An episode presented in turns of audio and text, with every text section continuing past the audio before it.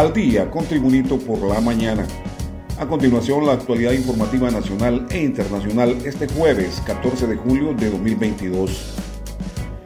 Cuatro jóvenes fueron ultimados al salir de un edificio del Boulevard Morazán en Tegucigalpa, entre ellos el hijo del expresidente Porfirio Lobo y un sobrino político, el general retirado Romeo Vázquez Velázquez. El hecho ocurrió la madrugada de este jueves cuando los jóvenes salían de una discoteca ubicada en ese centro comercial. Las víctimas fueron identificadas como Said Omar Lobo Bonilla, de 23 años, Norlan Enrique Rodríguez, conductor, Luis Zelaya y José Salomón Vázquez Chávez, todos originarios de Olancho. Los victimarios usaban pasamontañas y supuestos chalecos de una agencia policial. También se conoció que uno de los criminales resultó herido de bala cuando huían y fue auxiliado por un cómplice que lo subió al vehículo en que llegaron y se dieron a la fuga.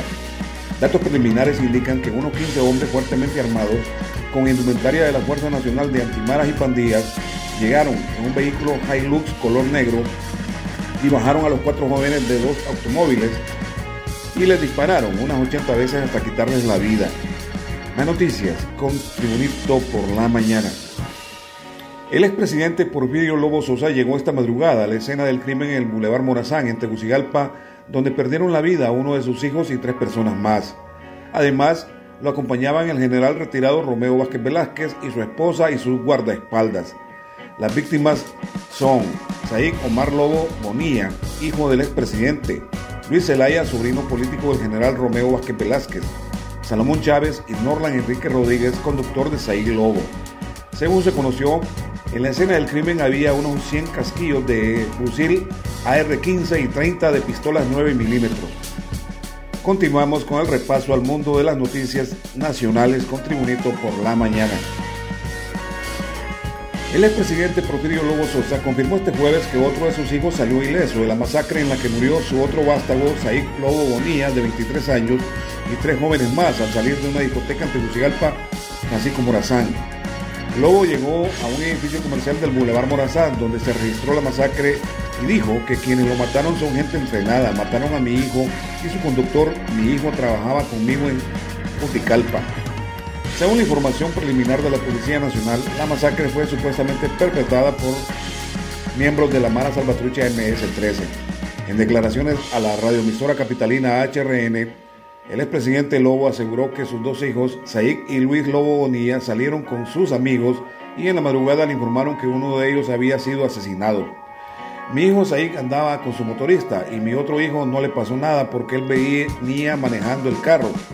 Andaban con sus amigos y sucedió lo que sucedió, dijo Lobo. Agregó que su hijo Said tenía varios días de estar en Tegucigalpa, pero vivía en Catacamas o Lancho. Proseguimos la actualidad informativa con Tribunito por la mañana. En otras informaciones, de nuevo los usuarios de las redes sociales alertaron en las últimas horas sobre la circulación de billetes falsos de 200 lempiras que circulan principalmente en los mercados capitalinos.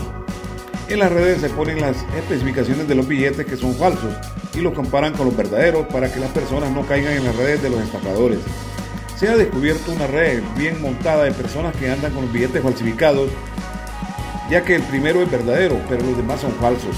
Al ponerse al descubierto esta modalidad de estafa, se recordó que el año pasado ya se había alertado de la circulación de los billetes falsos y que en su mayoría provenían del departamento occidental de Intibucá. En las informaciones internacionales, desde Nueva York se informa, José Martín Paz pasó casi dos semanas en un centro de detención migratoria de Estados Unidos después de que su empleador hablara sobre él con la policía. Hace pocos días, sin embargo, los miembros de un jurado en el estado de Massachusetts decidieron que la empresa de construcción que lo denunció debe pagarle más de medio millón de dólares en compensación. Muchos nos callamos por temor a represalias de nuestros patrones y no buscamos cómo informarnos. Hay que buscar ayuda para defender nuestros derechos, dijo el hondureño Paz a la agencia The Associated Press en una entrevista telefónica desde su casa a las afueras de Boston. Su caso, según varios grupos de activistas, demuestra que todos los trabajadores tienen derechos aunque se encuentren ilegalmente en Estados Unidos.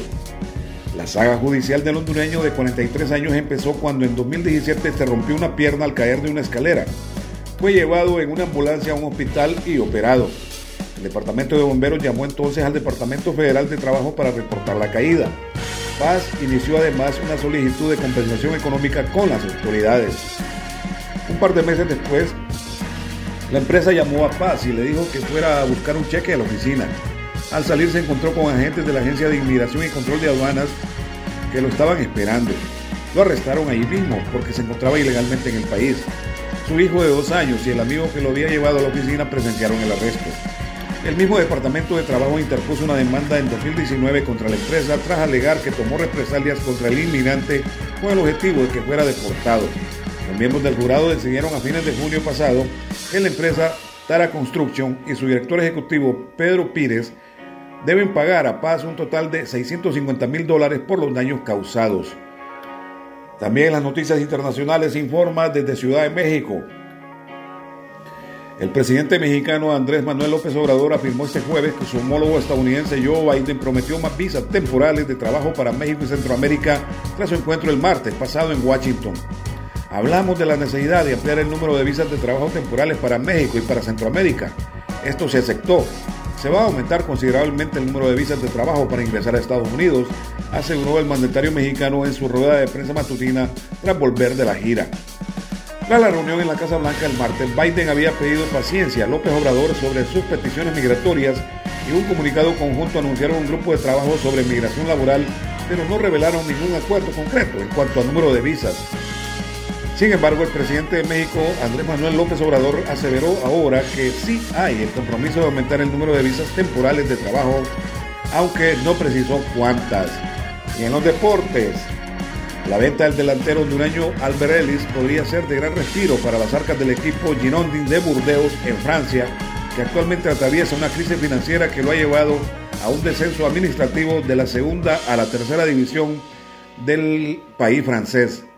El presidente del Girondins, Gerard López, en entrevista con medios de prensa, detalló que ha recibido ofertas por cuatro de sus futbolistas, incluido el Catracho Ellis.